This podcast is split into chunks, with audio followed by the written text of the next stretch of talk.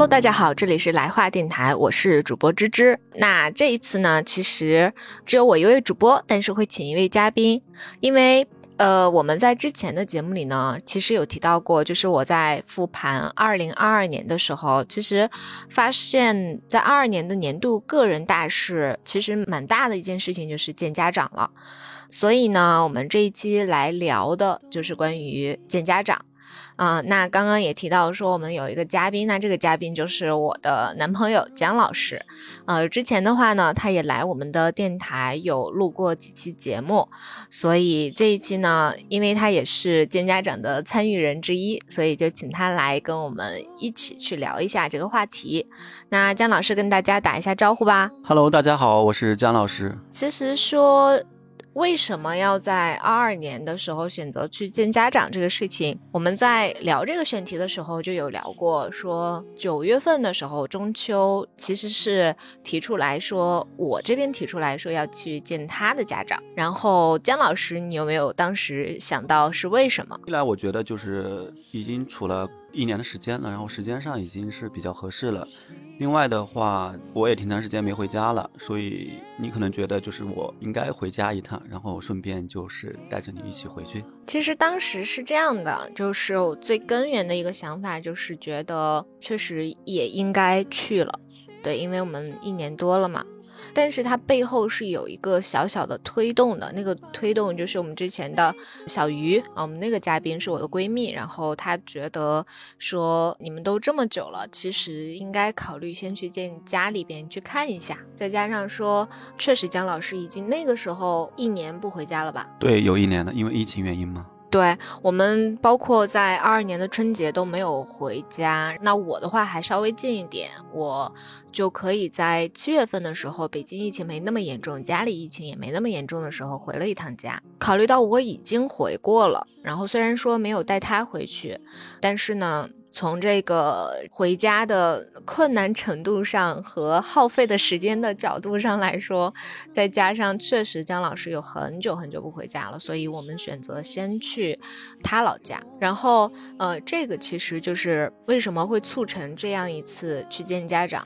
那我记得当时我们是不是有讨论过，说九月份见了家长之后，其实之后应该会间隔一个月，在十一月的时候再去见我的家长，对吧？嗯，是这样的，嗯，因为十月份嘛嘛，我们本来还打算出去浪一浪，但是没成想十月份、十一月份北京因为疫情加重，其实这些想法都没实现。对，然后我们十月份就在北京过了一个很没有办法出于北京的这样的一个十一，然后十一月的话，北京又开始就是属于是居家办公的那种严重疫情的状态，十二月就更别提了，就大家基本上都是小阳人了，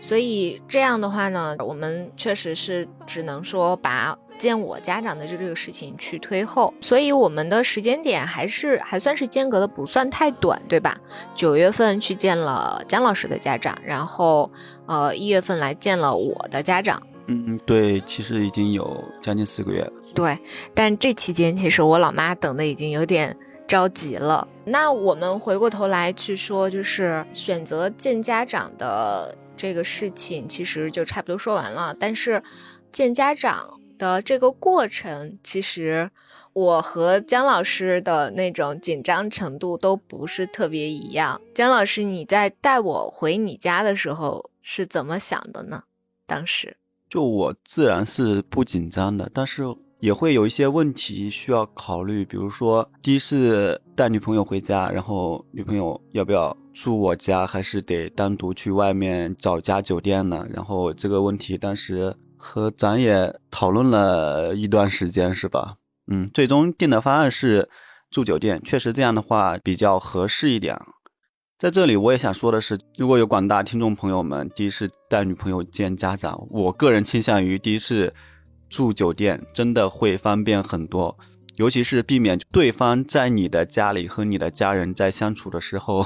会有一些不必要的一些尴尬，如果尤其你不在现场的话，但是如果住酒店的话，这种尴尬就会减少很多。对，这个其实还要补充一个点，就是因为姜老师跟我呢不是一个省份的，也不是一个市的，所以我们天然就会有语言上的差异。嗯，大家从他的口音中可能也听到，就是他会偏南方一点，然后他们老家的话就都会用方言去沟通，所以在语言上面，说实话会有一些小小的障碍，要时不时的去需要姜老师做一个翻译者的角色。所以我们当时选择住酒店，然后呃，一方面的话，其实因为可能我是比较事儿的一个人，我觉得，因为我我当时觉得就是可能我确实还不是跟他家人熟悉起来。我就直接住到他的家里的话，会有一些就我自己的一个担心。当然，这个在我们家来见我们家长的时候，可能又是另外一个 选择了啊。只是说我去见他家长的时候，就会有这样的一个考虑，也有一些小担心吧。因为其实像姜老师刚说，他带我去见他家长，他其实是一点都不紧张的。对，但是他需要考虑的东西其实是蛮多的。一方面是怎么住。另一方面是有怎样的行程安排，然后所以在这个事情上，他是觉得可以比较随意，大家就可能是在第二天一起来想起来，哦，我们可能要去哪里去玩，或者是怎么样就去了。而我呢，属于是如果你没有在提前一个星期把这些东西都给我安排好的话，我会有点慌。再加上我去他们家，实话说是人生地不熟，所以。在这个行程安排上也会有一些算小小的矛盾点吗？可能有些沟通方面的问题，应该不算大的矛盾吧。嗯嗯。然后其实，嗯，提前做一些规划的话，还是有一些必要的，就是会让你的另一半会放心很多，免得他到时候以为你这边会有一些其他的特殊的安排，就会手忙脚乱的。你提前把规划告诉他的话，他就会心安一些。我就记得，就是本来我们是安排想要去一个爬山的这样一个活动，结果就是因为有其他的安排，或者是说可能觉得回家几天时间，其实我们才不到，呃，就是满算下来不到三天的时间。所以，如果我们再抽一天的时间去一个比较远的地方，然后再去爬一趟山，那相对来说，大家可能回来之后就是一个非常疲惫的状态。如果再去面临到就父母家人的一些沟通上，或者是有一些家人的家庭活动来安排的话，可能会状态不会特别好。所以当时我们对于这个事情，其实我是有一点。我是觉得可能已经安排过这个东西，我觉得那个安排是已经锁死了的状态，但实际上发现就是计划不如变化，对不对？我其实一开始说的时候就是一种建议，他其实并没明确要去。那其实在我对象看来，这个就是已经规划好的事情。那确实因为这个事情产生了一些误解，但好歹后来误解算是解除了，因为我们有一些其他的活动，比如说。晚上去看一下江景啥的，还是挺愉快的。对，总的来说，如果是去，就是在行程安排也好，还有住宿的这些安排上来看的话，我感觉这一趟还是。能看得出来是姜老师以及他的家人是充分尊重我的想法的。当然，我们还会有一些，就是可能自己因为不是特别了解，就是对方家庭的那个氛围，嗯，然后所以在这个过程里边难免会有一些紧张。那个紧张是不知道自己做的礼数到不到位。不知道自己就是能不能像跟自己的长辈那样去相处，嗯，因为还是陌生人嘛，所以在那个状态下就会略显紧张，就整个人高度紧张。然后包括说，其实我能感受到的就是他的家人的相处氛围是非常好的，再加上其实我们一开始去见他父母的时候是有一个小小的尴尬点的。姜老师，你要不要说一下？这个你来说吧，是你尴尬，不是我尴尬。你不尴尬吗？我不尴尬呀。啊，好吧，是其实，嗯，因为我不知道大家广众听友是如果见家长的话，怎么样去，就特别是女生去见男生家长，怎么样去准备给对方父母的这个礼物，给他妈妈准备的礼物，我是很容易的，就是准备了一个银镯子。对，然后，但是给他爸爸的礼物，其实老早之前我就准备我自己买过白酒，啊，五粮液的白酒，不是给五粮液打广告啊，各位。但是呢，我从来没有拆过封，所以就导致我不知道那个里边是不是每一瓶酒是一个单独的包装。结果等我们，因为我们在去见家长的前一天晚上也都很忙，我记得那个时候我们是都在通宵工作，然后嗯，第二天一早大概五点多吧。好像就得起床，然后去赶高铁。就因为这样，所以我没能来得及去提前准备好这个礼物的整体的包装，然后就导致了一个比较尴尬的事情，就是当我们在准备礼物的时候，会发现，哎，没有独立的包装，所以就是两瓶酒的瓶子会露在外边，然后没有一个盒子单独的精美的盒子去。包装就是你感觉你送的这个东西似乎档次不那么够，我就真的很尴尬。然后我们当时讨论了两种方案，我们在火车上讨论的时候，就是我们先拿着一个可以让它不会摔碎的那个盒子先保护它，然后等到了老家那个市里边，然后再去找一个就是高端酒的这样的一个店里边去看能不能买到这样的一个空盒子。结果我们后来也是没买到，对吧？然后我记得我们对这个酒的包装其实也算挺神奇的，咱是包了几层？三层。第一层，然后放了一个什么奶的盒子，对吧？然后第二层是啥来着？我记得第一层是那个一个酸奶的盒子，酸奶盒子。第二层是那个，第二层是是核桃露吗？还是什么？忘了。反正是类似于那样的一个包装的一个袋子，它的一个对。然后第三层是稻香村，嗯，就很 藏得很深，我只能说是。对，然后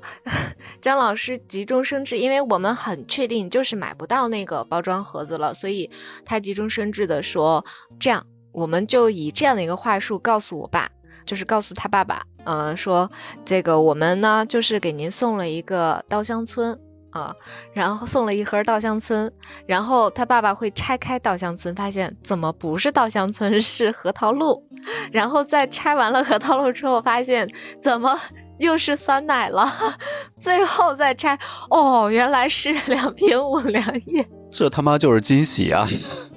对，然后这个是真的是一个我很尴尬的事情，因为似乎送的不是那么的。怎么说呢？顺利吧，略显有一点点就是没准备好的样子。对，但是嗯，当时也是为了缓解这个尴尬，然后我去把这个东西给说出来，然后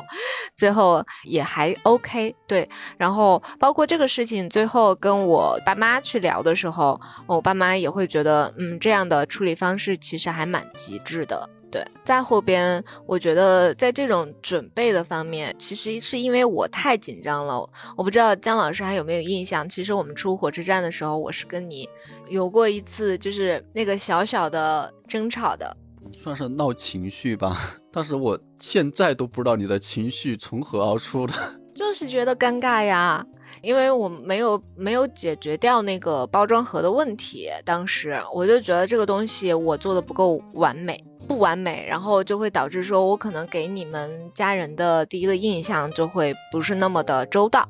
所以在那个时候我是很紧张的。然后再加上我们其实前几天一直都没有睡好，我印象中是这样的。包括记得当时姜老师在疯狂赶一个项目，所以你那天晚上大概是两点才搞定，然后大概两点半我们才睡吧？对，差不多，我印象中快三点了。对，然后。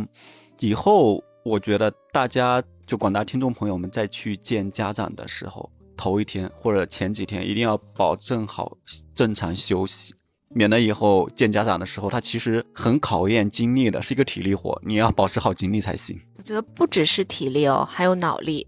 因为有很多事情就是你你想象不到的，你会有很多意外的事情，你包括这个事情。我不知道姜老师就见过我家长之后有没有跟自己的父母就是聊这个过程，我是聊过的。我爸爸在就是我感觉我跟他描述过我的这种紧张，还有有一些突发情况出现的时候，他表示相当的淡定。他说这个事情一定会发生。哦，对，我不知道你有没有印象，我们去见家长的第一天，我父母全程没有给我发任何消息。我当时有跟你讨论过，不知道你有没有印象？是有印象的。然后我猜应该是因为他不想这时候，就是叔叔阿姨不想这时候去打扰你，或者是再去找你聊的话，会给你更多的压力。其实事后聊的话更合适一点，我觉得。对我其实有一点不理解，因为我感觉这事情还蛮大的。然后，但结果就我父母全天没有任何的消息，包括我给他们主动发消息，然后他们都不带回的。我当时的一个反应就是为啥呀？我有点不理解。所以那天晚上我就会跟我爸妈主动去打这个电话，这也是。要 Q 一下，这也是住宾馆的好处。如果不是因为住宾馆，我可能那天晚上不太方便跟我父母聊出来这些事情。因为毕竟，如果说住在家里的话，你去聊这个事情，你会很担心旁边人听到了会怎么想。对，然后那那个时候，其实我妈妈就表达出来说，她因为考虑到说。太多的突发情况，所以他如果提前去讲的话，那我势必会很在意那些规矩。然后，那如果我在意那些规矩，我就不会很自然，就我可能不会表现出来我自己的样子。我就是会，比如说，可能我父母建议我，哎，你要表现的淑女一点呀，对吧？啊，不要闹小脾气啊，不要怎么样呀。但实实在在那不是我，所以。我父母就希望我以最自我的一个状态去跟他的家人去进行第一次的见面，然后就是让我去见到他家人的状态，然后也要让他家人见到我最真实的样子。所以我甚至提前跟姜老师说：“你先跟家人说一下，我这个脾气有点不好，对吧？”呃，是有的，但是我没直接说他脾气不好，我是说。他可能会有点小脾气，有时候会闹情绪，就是不要太在意这一点。对，因为我感觉，因为之前呢，也是因为和小鱼有聊过这个事情，就是见家长这个事儿，包括说怎么样去见，然后说见的时候是以一个怎么样的姿态来去见，然后包括说要不要把自己改造的相对淑女一点。当时他给我的一个建议就是不要。事后我其实也是跟姜老师有说过的，就是你如果以第一印象不是你的状态，不是那么你的一个状态，然后呃本来你是一个风风火火的性格，然后你去在那个时候装一个小家碧玉，又很那端庄，那就是一个不是特别真实的状态。如果说对方的家长觉得你就是这样的一个人。呃，那以后可能跟你的相处，也就是以你是可能会一个比较温婉的状态去相处，那这个装起来就很难。因为人可以装一时，但是他不能装一世，所以就是大家还是要以最真实的状态去见家长。但是虽说状态也要真实，但是也得要注意礼貌。这个是我在见家长的时候，我爸妈说的。他我爸妈就。告诫了我两件事，一个要懂礼貌，另外一个就是不要喝酒。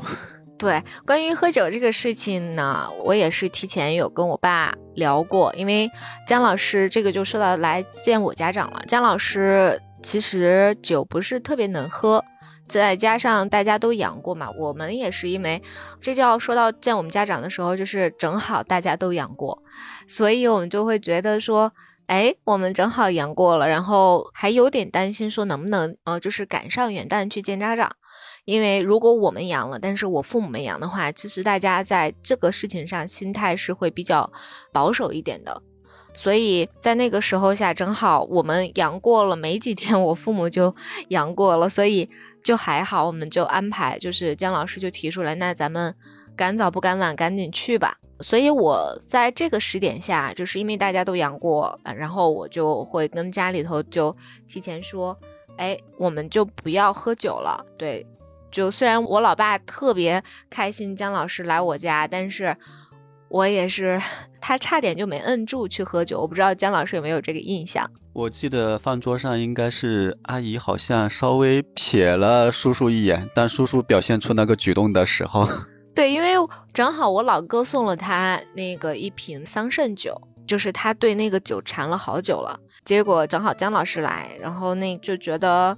哎，这是一个非常好的事情，那值得喝酒庆祝。但是被我老妈给摁住了，对，所以这个事情大家都在那几天没有喝酒。嗯，我还记得，就是叔叔当时在那个饭桌上的那个神态，就是特别有趣，扭扭捏捏的，又不想吃饭的样子。然后是阿姨有提说是不是想喝酒了，然后瞥了一眼，就叔叔就没敢继续下去说这个话题了。不是的，他当时其实是那个他自己扭捏了一会儿，然后他就自己说我要把那个给我的三圣酒给喝起来。我妈在这个时候才给他摁下去。哦，可能是我有点记差了。这就看起来姜老师其实在那个时候是比较紧张的，他有一些细节可能就会就忘掉了。嗯，对。然后其实刚有说拉拉杂杂的说我们见家长的这种心情啊什么之类的，我不知道姜老师去我们家的时候就感觉怎么样，因为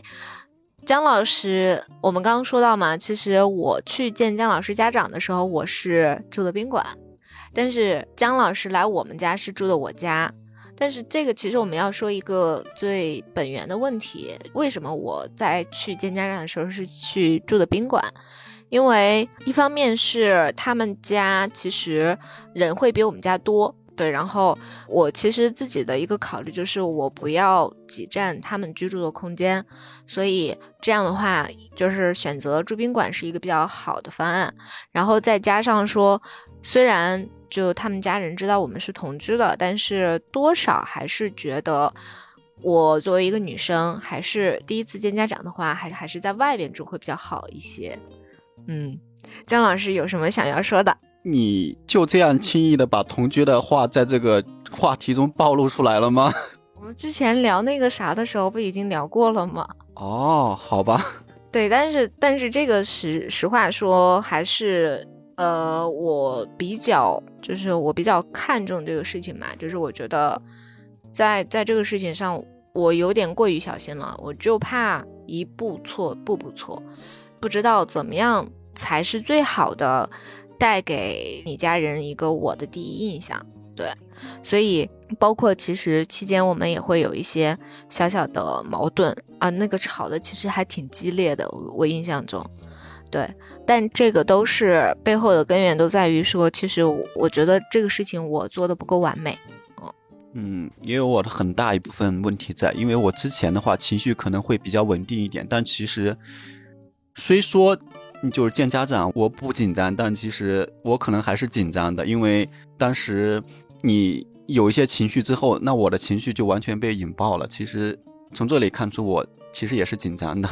对，就是。我们其实说到这个部分，就是想说，在这种情况下，其实大家都会有一些紧张，包括说来去中间怎么样去处理，就是你不知道你产生这种情绪背后到底是因为自己觉得委屈了，还是说是自己在作，就是那个拿捏非常困难。我记得我当时有这个事情，然后跟姜老师甚至在宾馆在吵，就在闹冷战。然后我就想，我应该去找谁咨询一下这个事情。我第一个想到的是小鱼，因为她是我的闺蜜，包括她，她都已经结婚生子了嘛，所以她在这个事情上应该很有经验。结果她没有接到我电话。然后我第二个想到的是我的大学同学，我那个大学室友跟我关系非常好，他也很了解我，然后也没有接到。但万幸后边小鱼就又找回到我，我们就去聊这个事情，包括再后来跟大学同学也有聊，就是你很难把握住那个点是不是自己在作。如果是自己在作，那么其实自己又不是有理的那一方。但如果自己委屈的话，这个时候其实作为带着伴侣回家的那个人，他这个角色其实也是有点，有点。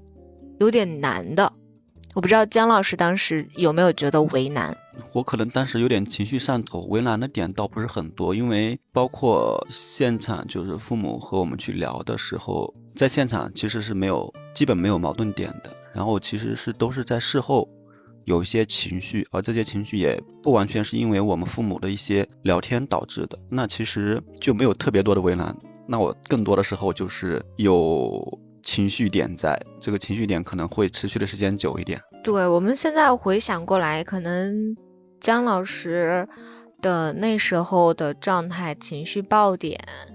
我不知道我这个归因对不对啊？我觉得可能有那么几个。第一个的话就是他其实连续好几天没有睡好了，嗯，然后基本上每天都是一两点一两点的睡，甚至还会更晚。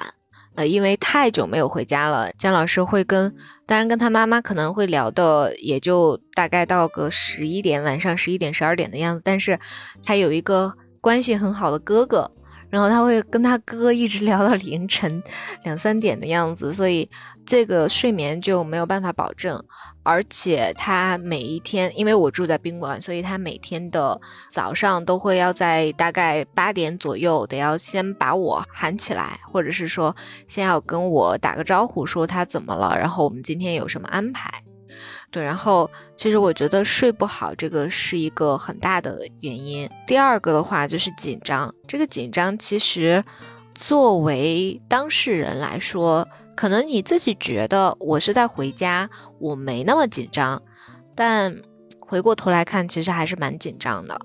我觉得这个在我当时我是站不到他的角度的，因为我还没有经历带他回家的这个经历。但是，呃，当我带他回我家了之后，我再回来之后，我就觉得我的那个紧张是非常，就事后去看的话，其实还还挺紧张的。你时刻要关注到你的伴侣和你的父母之间的相处是不是和谐的，然后有没有什么矛盾是需要自己去。沟通解决的，对，所以在这种情况下，我觉得其实大家在见家长的时候，两个人都是紧张的。第三个的话，就是其实我们在在选择，就是我在决定去见他家长之前，实际上是发现我们应该是在七八月份的时候，矛盾有点多，小脾气闹得有点多，然后我就觉得可能。也是时候有一个契机，或者是说是时候是需要去改变一下了。那用怎么样的一个方法去改变，或者是说有什么样的一些推动作用去改变？这个时候，小鱼就给我提出来一个方案，说你可以先去见见他的家人，然后再去更确定一些什么东西。所以，正因为之前的那些小情绪，所以导致我们可能在那个时候也没有太收住。我不知道姜老师有没有这样感觉？我下面说的那几点，首先说的那个情绪的问题，确实我之前也说了，见家长之前不要太劳累，然后要保持好休息，这是一方面。第二点就是这个紧张情绪是会传导的，然后你对象的情绪其实会传导你本身，然后他这个情绪在互相碰撞就会加剧，尤其在见家长的时候都能。加剧这个情绪，所以这块大家还是得多注意一下。另外的话，就是你说通过见家长去缓解之前的很多的情绪，我觉得倒是一个可行的一个方案。这一点得看你，嗯，怎么去看你们为什么爆发这个情绪点的这个原因呢？通过见家长的话，去多了解一下这个人以及他们家的一个相处方式、生活习惯等等。以及一些习俗、生活背景，其实有助于你们更加加深了解彼此，所以有助于缓解那个矛盾。对，然后所以这样的话呢，我们当时会觉得有很多微妙的事情，在事后去看的话，就会有更多的体悟吧。就是关于说，因为我们现在其实再往下聊的话，就是另外一个话题叫做见家长的意义是什么？我不知道姜老师有没有想过见家长是有什么样的一个意义？我能想到的意义包括两点，一点是让对方的父母。知道你这个人的存在，而且能见到真实的你，然后了解到你这个人，让对方安心。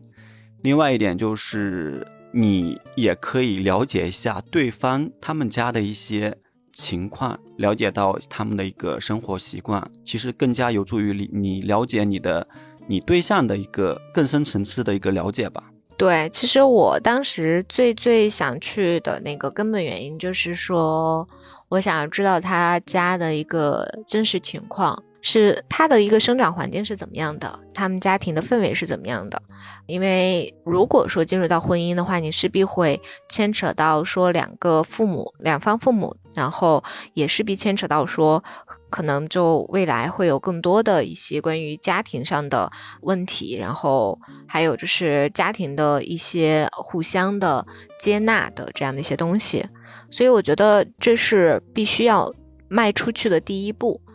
但我其实还觉得它是另外一种，另外一种方式是要去给到给到自己吧，主要是我觉得是是给自己的一些确定感。我觉得那个确定感的话，可能就是说你选择了这个人，然后你选择的又不只是这个人，你还有他背后的这个家庭。当然，我们可能说后边，呃，如果说是北漂的这些人啊，呃，有可能是以后。呃，跟父母的接触的机会和相处的时长都会比那些各个城市土生土长的这样的一些人要少很多，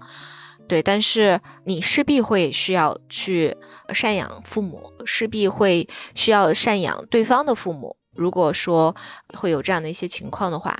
所以在这个前提下，就可能是会需要去见到。对方的父母是怎样的人？包括说跟你之间是不是比较能够聊下来？对，咱也不能说特别能够合得来，但是至少你能够聊下来，然后呃双方能够站在呃互相理解的这样的一个状态下去进行对话。对，所以这个对我来说还是一个，我不知道姜老师会怎么样觉得，因为在我看来，其实这是我一个比较重大而艰难的决定。对，因为这个我们可能放在后边说，就是我们见过家长之后，我我的整体的一个状态。然后，但我不知道对于姜老师来说，见家长这个事情困难吗？你觉得我困难吗？那我自己是觉得似乎比我更容易一些。你说的对，我确实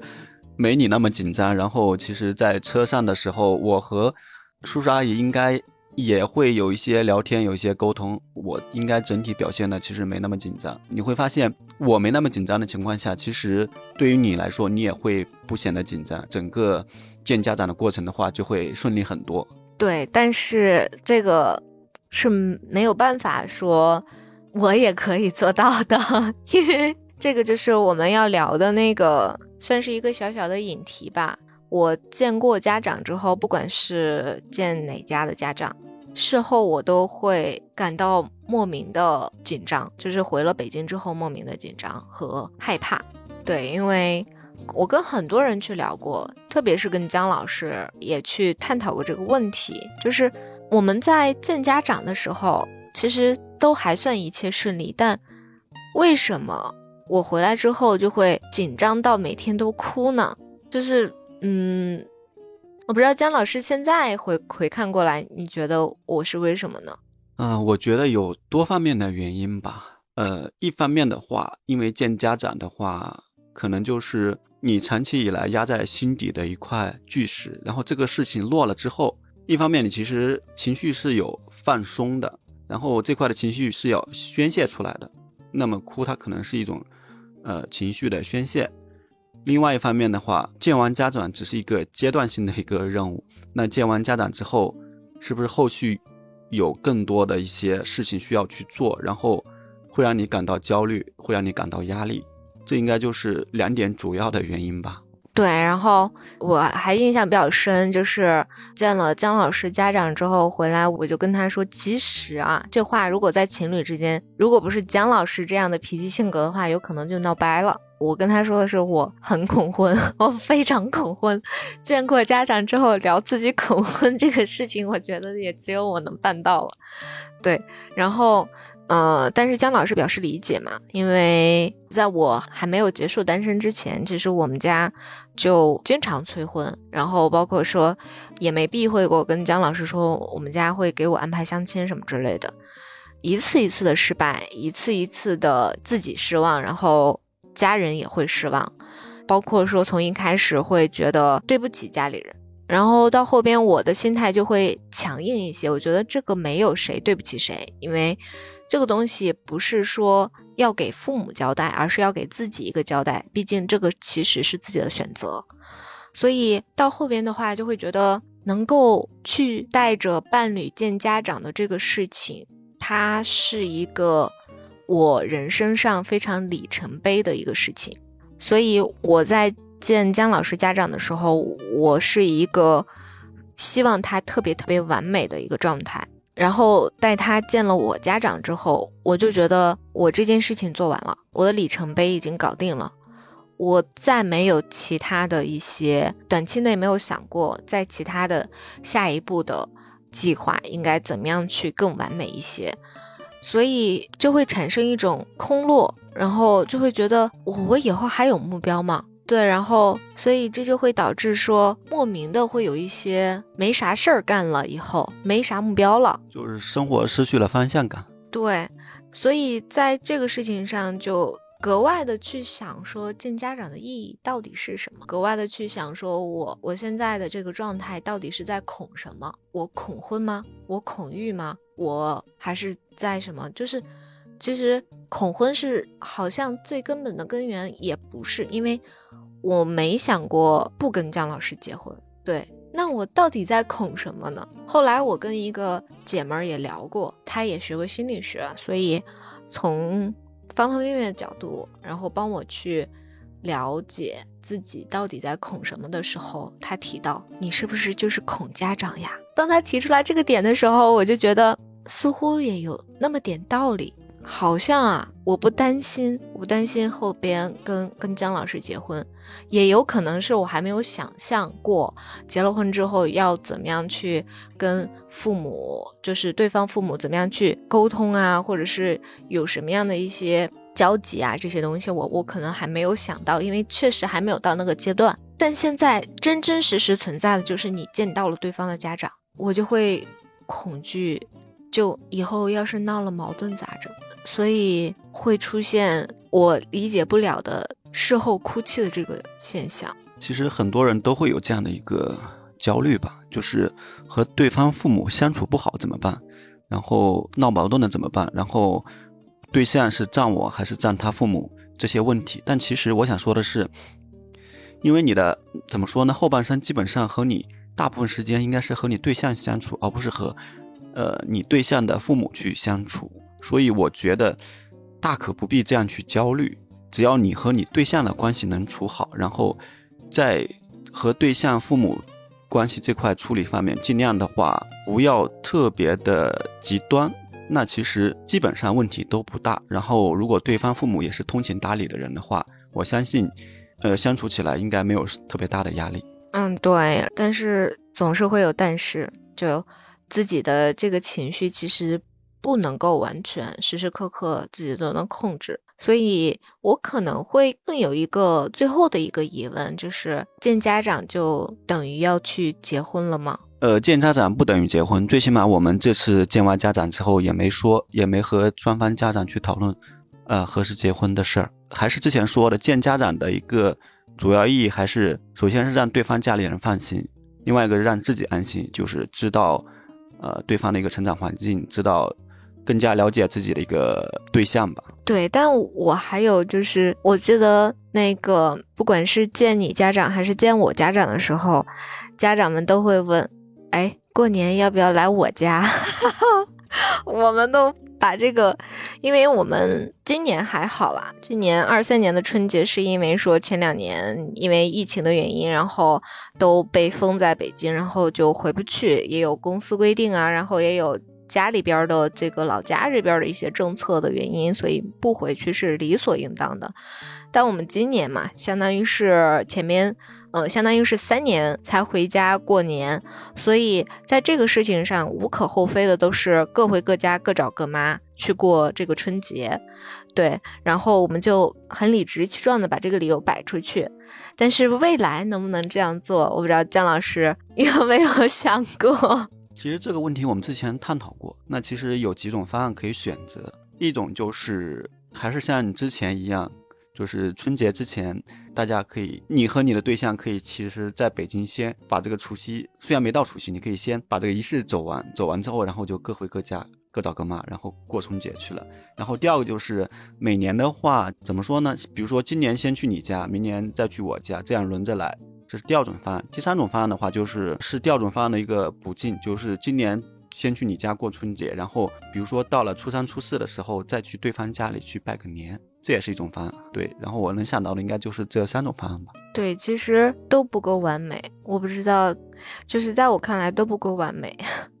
但是，嗯，包括我们今年春节，就是虽然是各回各家，但是还是很不习惯的。对，因为我们之前的话就是一直都在北京，然后也能天天见面。即便我回老家的话，可能我们只是两天不见。但是这一次的话呢？大概有个一个多星期不能见到面，我不知道异地恋的朋友们是怎么样来的。我觉得这个状态我是完全接受不了的，时间一长就会很多误会，是你因为没有见面而造成的。我的话呢，我觉得其实因为也刚姜老师说的这些方案，已经算是现在大部分人都可能会选择的方式，甚至还会有那种就是。还有另外一种方案呢，我觉得刚刚姜老师没提，就是可能我们先说结婚之后吧，就是结婚之前的话，我觉得就各回各家这个事情也挺合适的。但是呃，结婚了以后的话，可能第一年去一方家里边过春节，整个整个年都这样，然后第二年的话去另外一方。第三年的话呢，就可能要考虑说，大家先各回各家待个三两天，然后在差不多初三四往后的话，选择一个地方，就是两个人一块儿去旅行啊，然后或者是怎么样，觉得这可能也是以后可以选择的一个方案。对，所以我们今天其实拉拉杂杂说了这么多呢，就是关于见家长这个事情，是我认为我在二零二二年，我和姜老师吧，最大的一个人生的小的里程碑，对不对？嗯，对，是这样的。那其实除了工作之外的话，这方面应该算是最大的一个一个阶段性的一个里程碑了吧？那以后可能就要下一个里程碑，应该就是要规划结婚的事儿了。姜老师，你在节目里变相的催婚，这个合适吗？我想说的是，不是变相的催婚，因为我也没说什么时候要结婚呢。嗯嗯，对，就是，唉，反正呢，一谈到结婚这个事情，我就想说四个字：从长在意。对，但是当然也会走到那一步。嗯，然后。但关于二零二三年，我觉得除了这样的一些事情之外，呃，我感觉因为疫情放开了嘛，虽然说可能会有再次感染这个新冠的可能性，但是尽量吧，还是放自己出去多走一走，多看一看。其实我觉得这个疫情三年让我自己的视野变窄了，因为出不去，没有那个机会在。别的城市，就别的一些景观下去换位，换一些角度去看世界和思考，导致说自己就是在要么在书本里面，要么在电台里边，然后，嗯，要么就在旧有的一个小圈子里边去，嗯，打转，感觉自己是越来越紧缩的一个状态。我觉得其实不是很好，所以。我觉得，如果广大听友有机会的话，在二三年可以多出去逛一逛，哪怕就是去你家邻近的几个城市，然后去住一住，然后去认识一些朋友啊，这也算是一个比较好的打开自己的一个方式。而关于我和姜老师未来的一些规划，我觉得这个可能是我们后边有了下一步的时候会再去聊一聊。那我们本期关于见家长的这个话题就聊到这儿，感谢大家收听，我们下期来话，拜拜，拜拜。你不知道我的名字。想和各位听友分享一个好消息，我们来话电台的粉丝群成立了，大家可以微信搜索“来话小助手”的微信号 l a i h u a f m。记住是来话全拼加大写的 FM，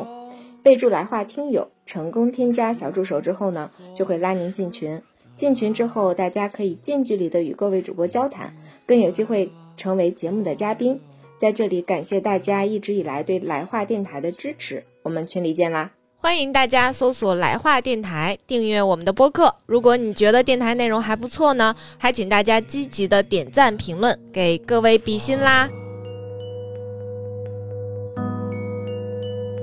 就像五十年后的那次四目相对啊，你蒙上物是人非的眼睛，那是没有离别的风景。忘掉名字吧，我给你一个家。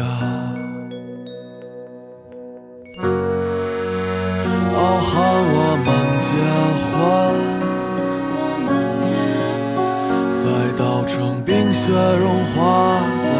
早晨。傲寒我们结婚，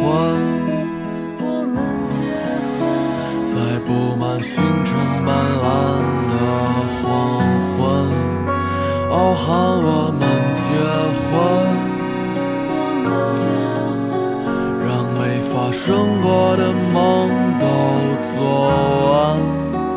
忘掉那些过错远